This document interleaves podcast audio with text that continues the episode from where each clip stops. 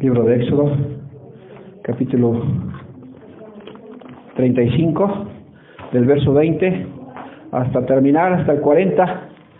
Es la paracha hoy, es una paracha doble, que significa, eh, la primera es, y dice que el, el Eterno hizo que se reunieran, Moisés dice que se reunieran, es la reunión, algunos dicen la reunión, o la, o la convocación de la asamblea de, los hijos de Israel.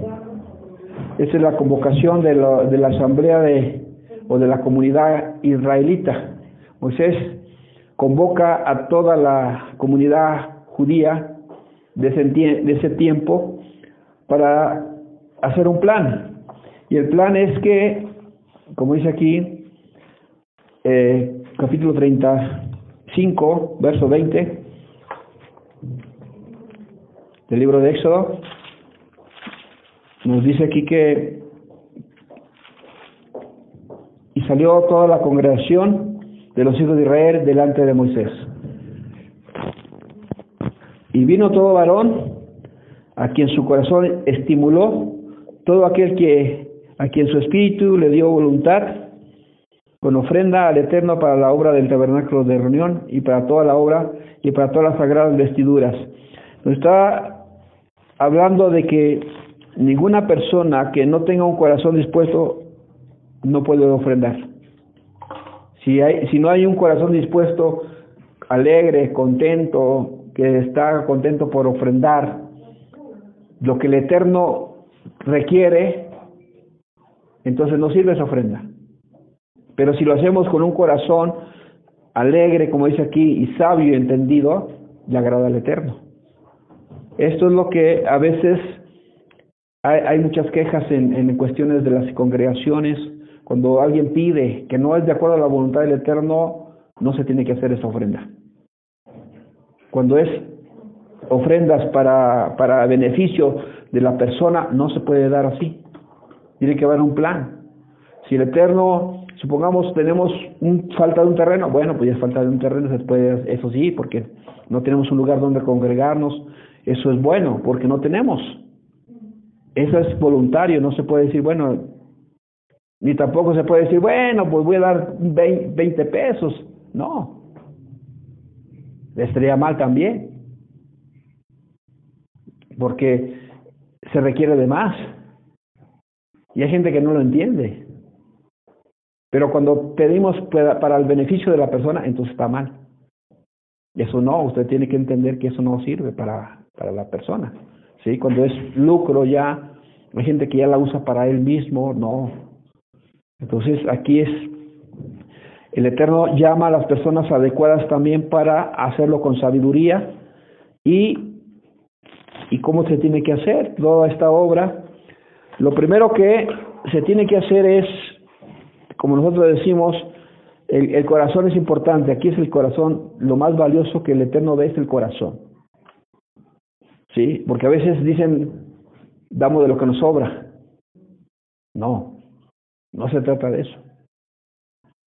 Y hasta a veces vemos que hay gente, pues, dicen, pues este lo más malo lo doy. No, tiene que ser lo mejor. ¿Por qué? Porque también el Eterno allá dice, también yo lo voy a hacer así como tú me das. Todas las cosas malas te las voy a dar, porque lo vamos a recibir. En el día de juicio, toda la persona que, se le entregó bienes, muchísimos bienes, va a dar cuentas. ¿Qué hizo con esos bienes? Al rico se le dio la oportunidad para darle al pobre. Pero si el rico no le ha dado al pobre, se le va a pedir cuentas.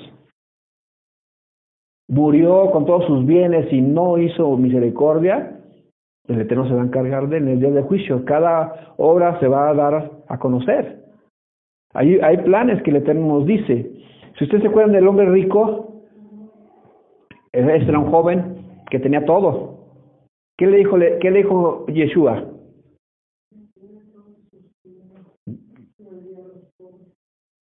Que, que su, fuera a intercambiarlo para dar a los pobres. Ese es el plan del, del, del eterno del rico. Para que él se pueda salvar, eso tiene que hacer. Pero si ese rico nomás se agarra y agarra y se muere, porque a veces la raíz de todos los males es el amor al dinero, dice. Le, le causa enfermedad, muere con enfermedad, que tenga muchas riquezas, muere con enfermedad, porque el dinero le acarrea males. Y la única forma de, tener medicina a un hombre rico es dar. Esa es su medicina. Por eso la persona empieza con la envidia, empieza, no, no le llena, no le sacia, quiere más y más. Entonces eso le, le acarrea mal. Y la única solución, como dice aquí, la ofrenda que tiene que ser los de corazón. Tampoco porque se le diga, no, ahora tienes que hacerlo, no, no, tiene que salir de él. Porque el Eterno respeta a cada quien su propiedad. El Eterno respeta a cada quien su trabajo. Y él va, a pedir cuentas de cada, ¿cómo hiciste? A uno se le dio más poco. Y en ese poco también el Eterno le va a juzgar cómo gastó su, ese poquito. O sea, no nomás va a decir, ah, pues que yo no tenía. Y... Pero si tú te estás quejando, ya no sirve ese, ese, ese dinero, ya no sirve. Por eso cuando tú, ese poquito que ganas, debes darle gracias a Hashem. Tienes que darle gracias a Él porque Él sabe por qué.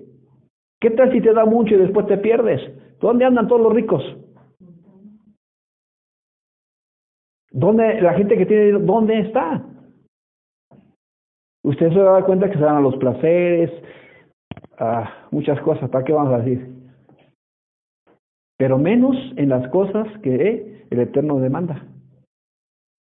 Y por eso lo primero que va a ponernos aquí lo que hace el segundo día después de Yom Kippur, el día de juicio, Moisés trae las, las tablas, baja, desciende con las nuevas tablas y le dice, ahora hay una nueva orden. Y estas nueva orden son los que nos van a hacer a nosotros la obra de Él. Pero inmediatamente pone el día de reposo.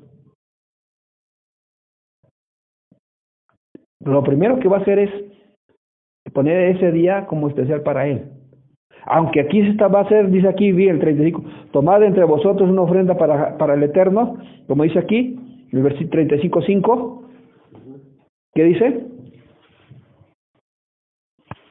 Tomad entre vosotros ofrenda para el Eterno, todo generoso de corazón, la oro, plata, bronce. Ok, entonces lo primero que es, pensamos que el tabernáculo es lo más importante, pero no. El templo no es el más importante. Mucha gente lo tiene, ah, no, pues no, el templo no es lo más importante. El primer, lo más importante es el día en el cual nos reunimos, que es el día de Shabbat, porque lo santificó. Para nosotros, como en nuestra reunión, es lo más importante que todas las cosas. ¿Por qué? Antes de lo material, antes de cualquier cosa, lo primero es Él. Por eso nuestra vida depende de Él, gira de Él. Por eso Él dice que quería hacer el tabernáculo para habitar en medio de nosotros. Pero el tabernáculo no, no es el más importante, el importante es Él. Ahora, cuando nosotros no le damos el primer lugar, estamos quebrantando su día de reposo. Porque lo santificó para estar con Él. Para no hacer nosotros ninguna actividad. Tenemos que estar ahí con Él. Cumpliendo nosotros nuestra reunión, pues ya podemos hacer lo demás.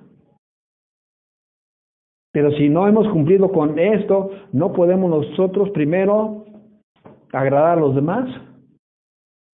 Primero a nuestra familia. No, eso no es. Entonces estás poniendo tu familia en número uno, o tu trabajo en número uno, entonces el creador. Ahora dice aquí que el Eterno nos manda una ofrenda, que traigamos una ofrenda. Todo aquel que sea de corazón que generoso debe traerla. ¿Se acuerdan que lo dice de 2 Corintios 9, 6 y 7?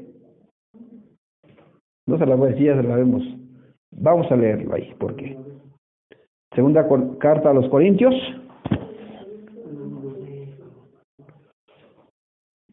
Las ofrendas agradables son estas. Segunda carta a Corintios 9, 6 y 7.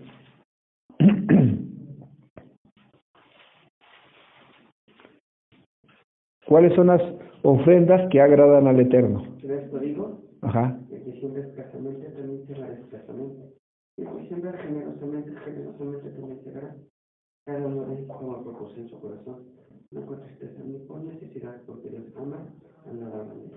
Ahora dice aquí, el que siembra generosamente, generosamente también. re- Por eso deciden las personas, ¿por qué no tengo? ¿Cuánto ofrendas al Señor? Esa es la medida. Dice el verso 6. ¿Ya lo leyó? ¿Cómo dice el versículo 6? El que siembra escasamente, o sea, no diga, es que no tengo, porque usted ha sembrado poco. Por eso el que, el que está sembrando generosamente está recibiendo más. Usted dígame, si yo siembro una mazorca y el otro siembra 10, ¿quién va a tener más? ¿Eh? Usted no va a decir que va a tener 10. ¿Cuántos va a tener? Una más. Dos.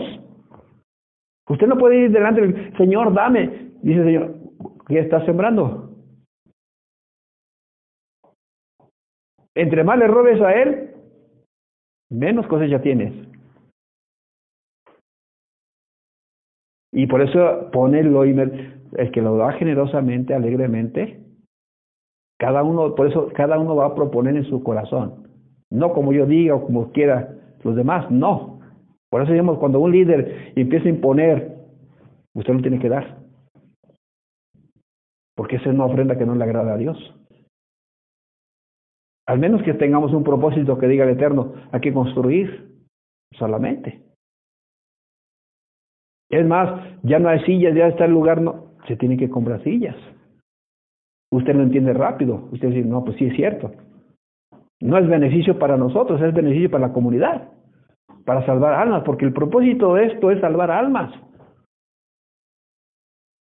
Por eso a veces cuando decimos, necesitamos es- para los, los niños los estudios, ¿qué hacemos? Damos una ofrenda voluntaria para comprar más materiales. No es para el beneficio de nosotros ni para el fin de los maestros, sino para todos aquellos que van a oír las enseñanzas que vamos a comprar. No estamos buscando el beneficio de nosotros, estamos buscando el beneficio de aquellos que nos están oyendo. ¿Sí? Por eso esto es lo- el mandamiento que nos da aquí. La palabra no es para condenarnos, es para salvarnos.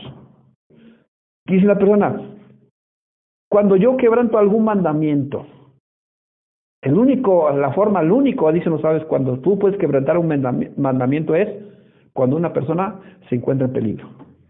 Solamente. Porque el propósito de la Torah es salvar.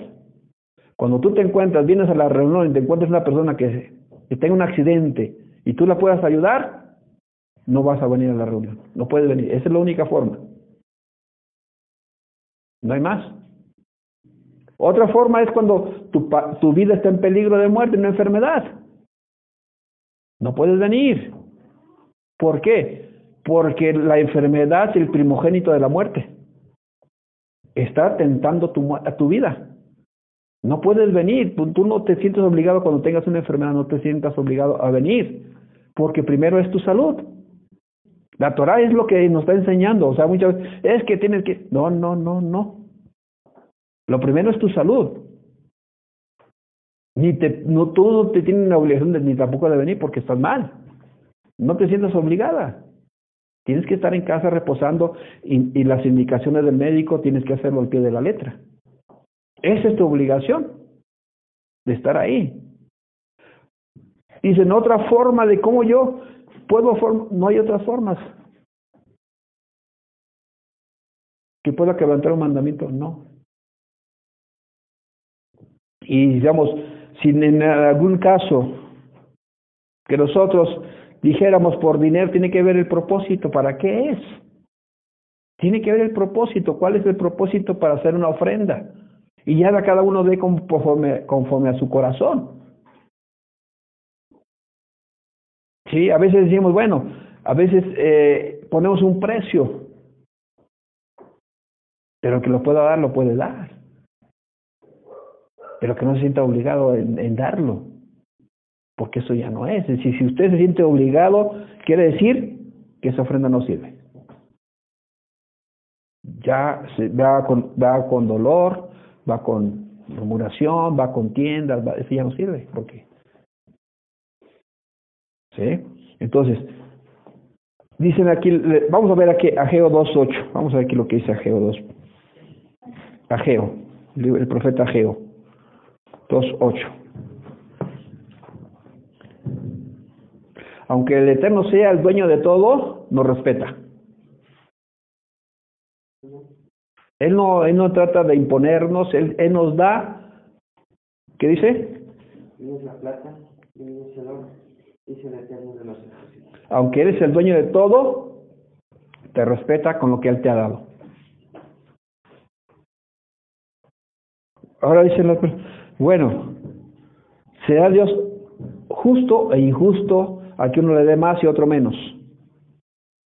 ¿Será injusto? No. Porque Él sabe lo que cada quien merece. Y él, él trata de ver hasta dónde es nuestra fidelidad con Él. El que es fiel en lo poco, también en lo mucho. Pero si no es fiel en lo poquito, menos en lo grande. Hay gente, que, yo le digo, hay gente que me empieza a trabajar y ya no es fiel con Dios, se va. ¿Cómo puede ser? Gente que no tenía nada y de repente le empezó a dar. ¿Y qué pasó? ¿Dónde está esa fidelidad en esto poquito? Empieza a traerlo las cosas. Y ya su, su interés ya no está en el Shabbat, ya no está en el día de la reunión. Porque todo esto gira. Cuando nosotros estamos cumpliendo con, en nuestra reunión, podemos ver que lo primero es Él. Antes de cualquier cosa es Él.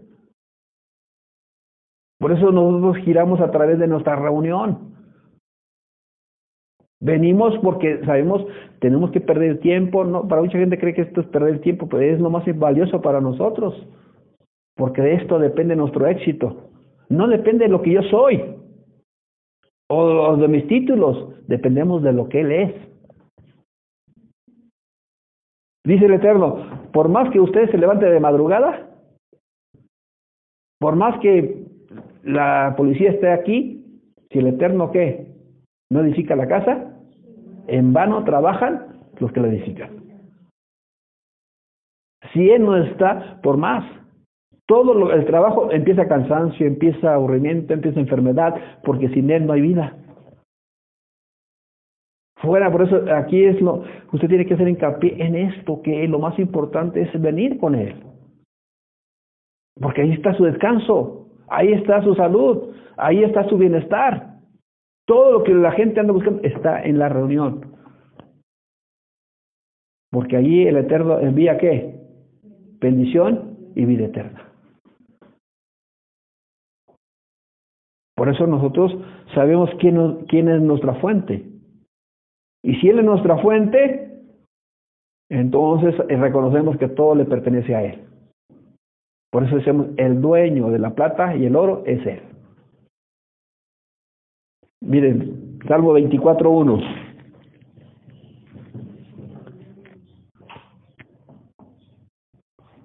De Él es, Salmo 24.1, de Él es de Él es todo. Para que no se nos quede duda que todo es de Él. Todo lo que tengo es de Él. Aunque yo diga que es mío, no. La palabra tener no existe. Yo tengo, no existe esto. Existe, dicen ellos, hay para mí. Hay para mí. Eso sí existe eh, ahí en, el lenguaje hebreo. Hay para mí. Pero yo tengo no. Ese es muy egoísta. Hay para mí. Cuando usted diga, hay para mí. Hay para mí. Porque el Eterno a cada quien le da. Porque hay para cada quien. Él no se queda con nada. Está inclusive hasta los animales les da. Si usted ha leído el Salmo que hemos leído, que Él recorre el sol, la luna y todos, que le da su, su alimento a su, a su tiempo a todos, porque hay para todos, hay para mí también. Cada mañana le podemos decir, hay para mí. Nuestro pan diario, hay para mí. Todos vamos a ir delante de Él para poder decirle. A veces decimos, yo no, yo no, yo no tengo. ¿Cómo puede decir que no tenga? Si hay para usted. Lo que pasa es que a veces no hemos sembrado. Y si hemos sembrado, hemos sembrado mal. ¿Cuántas veces nuestro corazón está alegre cuando damos? Y ya me que dar, ni modo.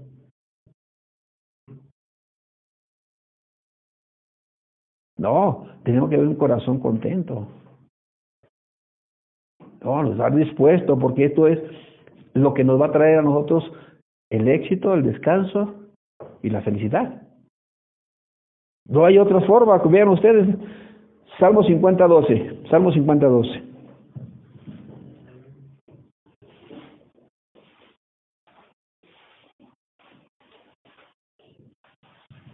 Si yo tuviese hambre, no te lo diría aquí, porque me aseguro siempre. ¿El Eterno tendrá hambre? No. Entonces, ¿por qué pide? ¿Por qué le dice que traigan ofrendas? ¿Por qué esto? Porque a cada uno se nos dio talentos, se nos dio a nosotros cualidades, se nos dio trabajo, se nos dio todo, para que cada uno disponga de lo que Él nos dio. ¿Para qué? Para que seamos generosos como Él. Si usted es mezquino, ¿qué va a pasar? Empieza a su alrededor a no tener nada porque usted es mezquino. Pues vea.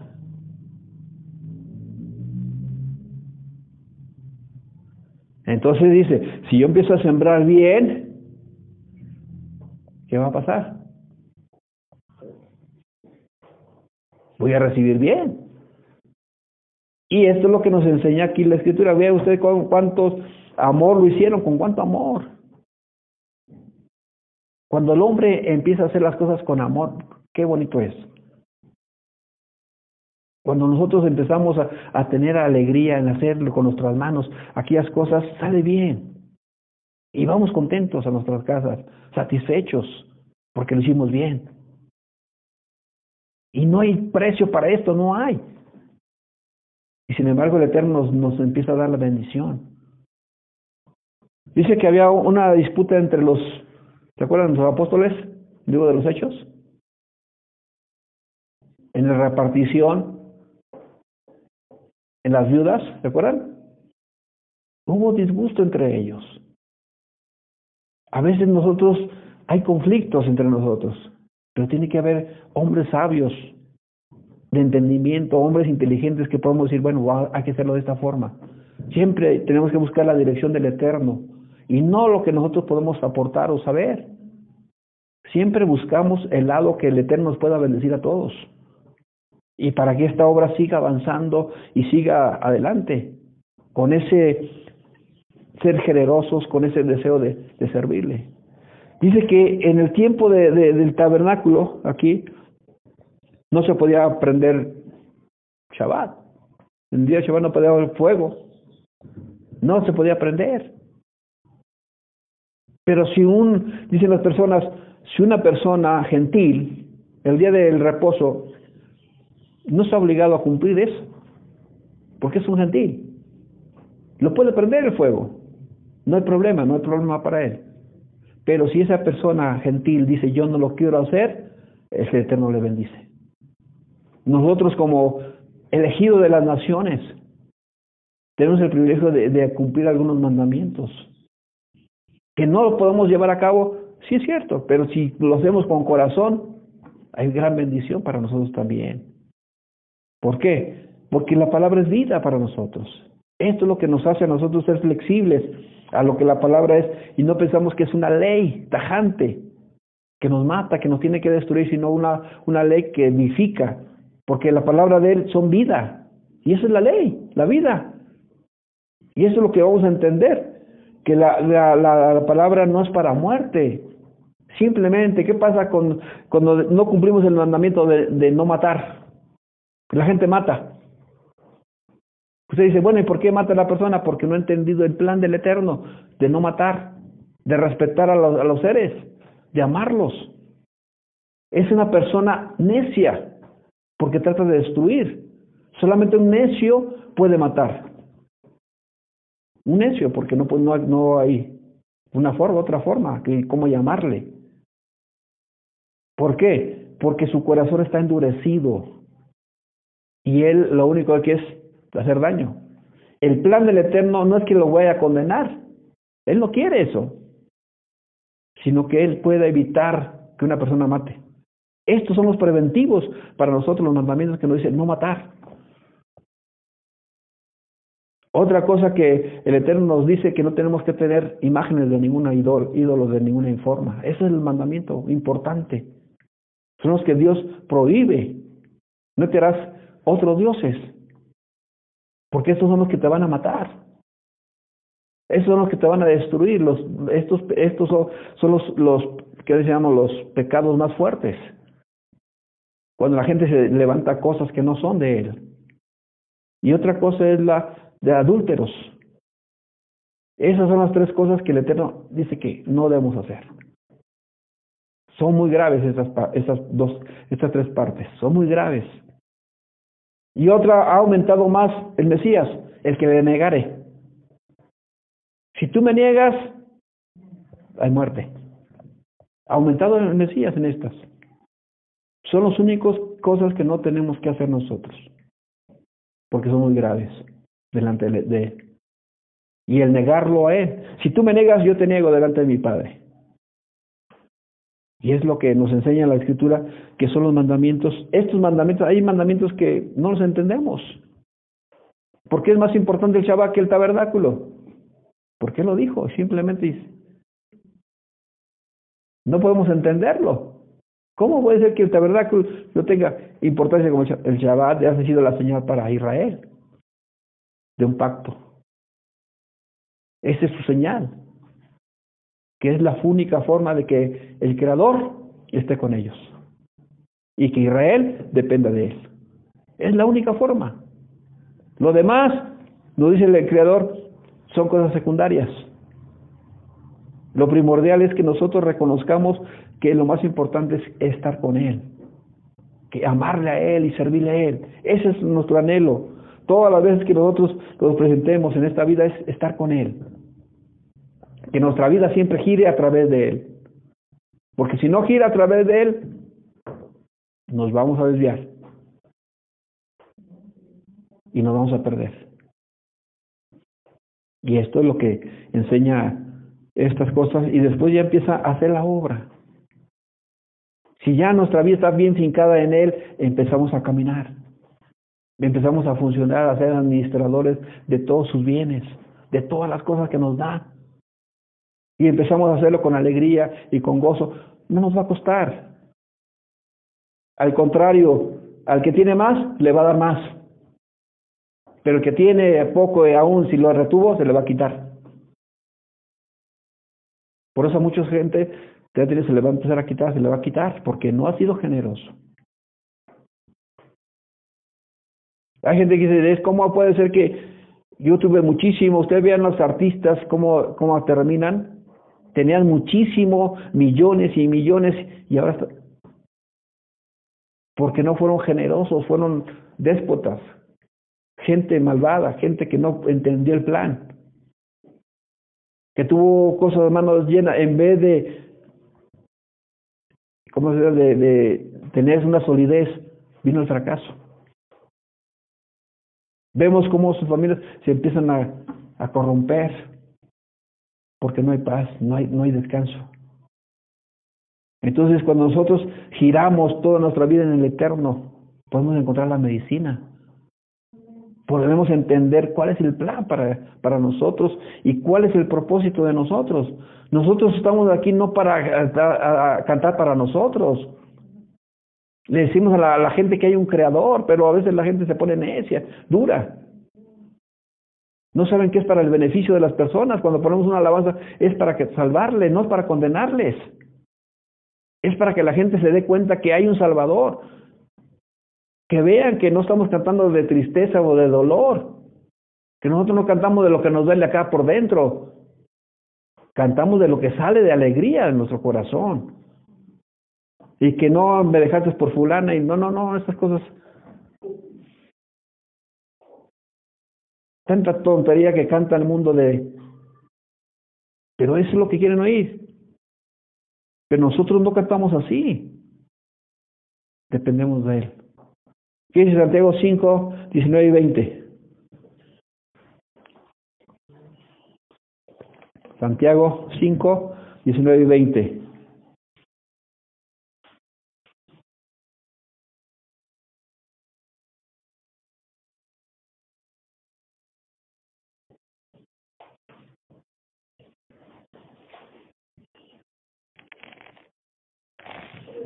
¿Qué dice? Hermanos,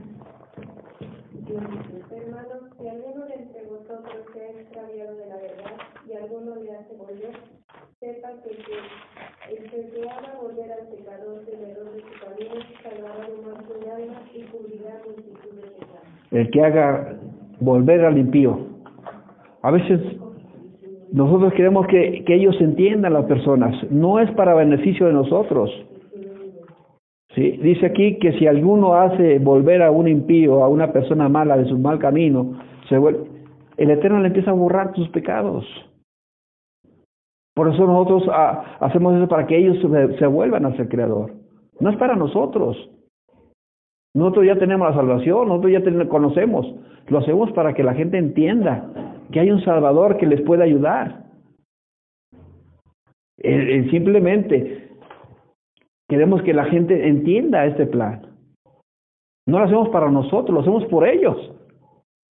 Podemos que enmudecer y, y no hablar, pero el problema va a ser para mí porque si no le digo al pecador, entonces la responsabilidad es mía. Es como decíamos nosotros, si viene, usted ve que se, vamos a pensar aquí la presa se derrama y sé que se está derramando y le digo a la gente, oye, pero si no le digo nada, ¿de quién es la culpa?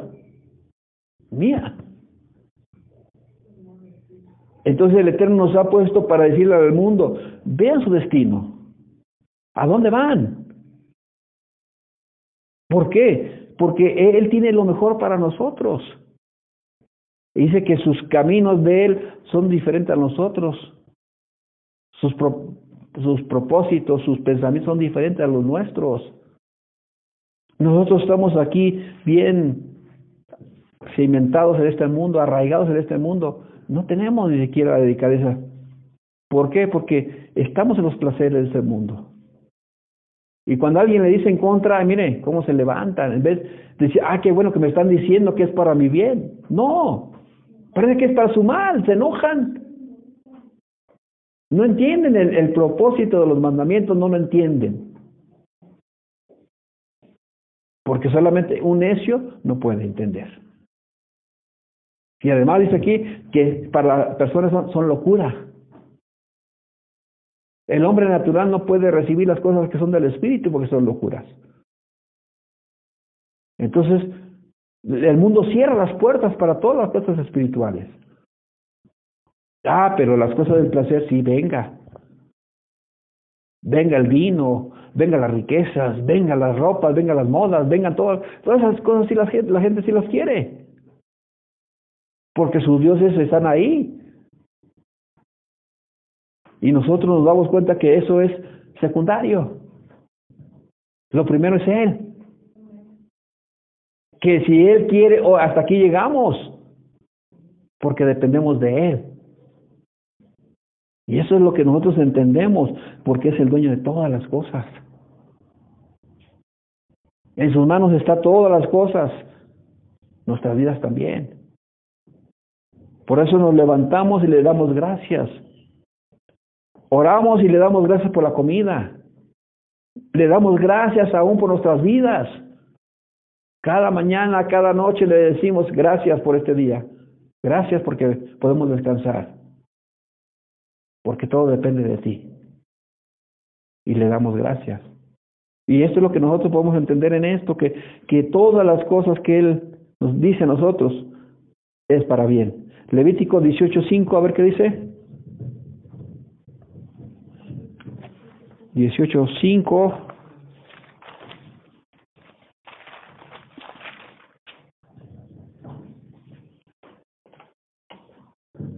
¿Cuál es el propósito de los mandamientos? Ya vamos a terminar. Por tanto, guardaré sus estatutos y mis ordenanzas, los cuales haciendo el hambre vivirá en ellos y ¿Qué dice aquí? Por tanto, guardaréis mis estatutos y mis ordenanzas, los cuales, haciendo el hombre, vivirá el hombre, dice el Eterno. ¿Qué es el propósito de los mandamientos? Vivir. Si usted no ha entendido el propósito, que no son para juzgar, sino son para vivir. Esto es el beneficio de los mandamientos, que nos los dio para vivir. Su palabra, dice, son palabras de vida, son palabras eternas. Por eso Yeshua nos decía, su palabra es eterna, son vivas, son vida. Sus mandamientos por eso, esta es la razón por la cual debemos leer la palabra, porque son vida para nosotros. Esta es la vida. No es aburrimiento, porque la, gente no entiende que esto no es aburrimiento, es vida. Es el alimento de nuestra alma cada día para poder nosotros vivir en este mundo. Sin esto no podemos hacerla. Entonces, no solo de pan, sino de toda palabra que sale de la boca de Él. Entonces, quiere decir que lo importante para nosotros en nuestra reunión, en el día de Shabbat, nosotros no podemos cumplirlo como debe serlo, pero si tenemos la reunión es para nosotros una reunión para estar con Él. Para nosotros esto es la vida, para nosotros esta reunión. Esto es lo importante. Lo importante también lo segundo es que todas las cosas secundarias tienen que tener su lugar. Todas las demás en su lugar. Primero es Él. En todas las cosas primero es Él. ¿Vale? Entonces, por último, queremos que usted entienda que todo cuando le hacemos a una persona es para que sea su bien. Cuando usted le comparte es para su bien. Le enseñamos que hay un solo creador. Una palabra que es para vida. Y la única forma es que el hombre se salve es a través de lo que nosotros decimos, lo que anunciamos. No hay más. Cantamos para que alguien se salve, para que alguien nos oiga y que hay vida no para que tenga muerte, sino al contrario, que rectifique su camino de su mal error y se vuelva al, Creador. Esto es lo que hacemos. Ese es el plan. Por eso ponemos nuestra alabanza, no es para nosotros, es para ellos. Si alguien se está diciendo para, está mal. Porque no es para ti, es para otros. Si nosotros no anunciamos, ¿quién va a anunciar? ¿Quién les va a decir? Si nosotros no anunciamos? Estamos callando y no estamos despertando que, que el Eterno es vida, que su palabra es vida. Entonces, que el Eterno nos ayude a entender que somos la luz. Estamos hablando que somos luz. Hay que ser la luz. Hemos terminado con esto. ¿Qué nos enseña? Que todos giramos a través de Él ese tabernáculo que nos ayuda y vamos a vestirnos con ropas dignas, con lo mejor que podamos para Él. Que seamos diferentes al mundo. Esto es lo que vamos a anunciar al mundo, que somos la luz para ellos. Para eso estamos aquí, para dar una luz a cada quien, una esperanza a cada quien. Que el Eterno les bendiga y les guarde. Y shalom a todos. Padre, te damos gracias porque eres la luz te damos gracias porque tú eres el centro de nuestras vidas. Te damos gracias porque podemos decir a, las personas que hay una salvación, que tú les quieres salvar porque en tus mandamientos hay vida, no muerte, es vida. Te damos gracias, Señor, porque nos enseñas que tus mandamientos no son como nosotros pensamos, que son palabras de vida eterna, que son palabras, Señor, para nuestra alma, para endulzar nuestro corazón y cambiar nuestro destino. Te damos gracias, Padre, porque tú eres el dueño de todo y todo depende de ti. Y que ahora también de nosotros depende cómo vamos a hacerlo para darte nuestra ofrenda, nuestra forma de, de, decir, Señor, que tú eres nuestro creador. Te damos gracias, Padre, porque eres bueno y misericordioso. Bendice, Señor, a tus hijos y a tus hijas.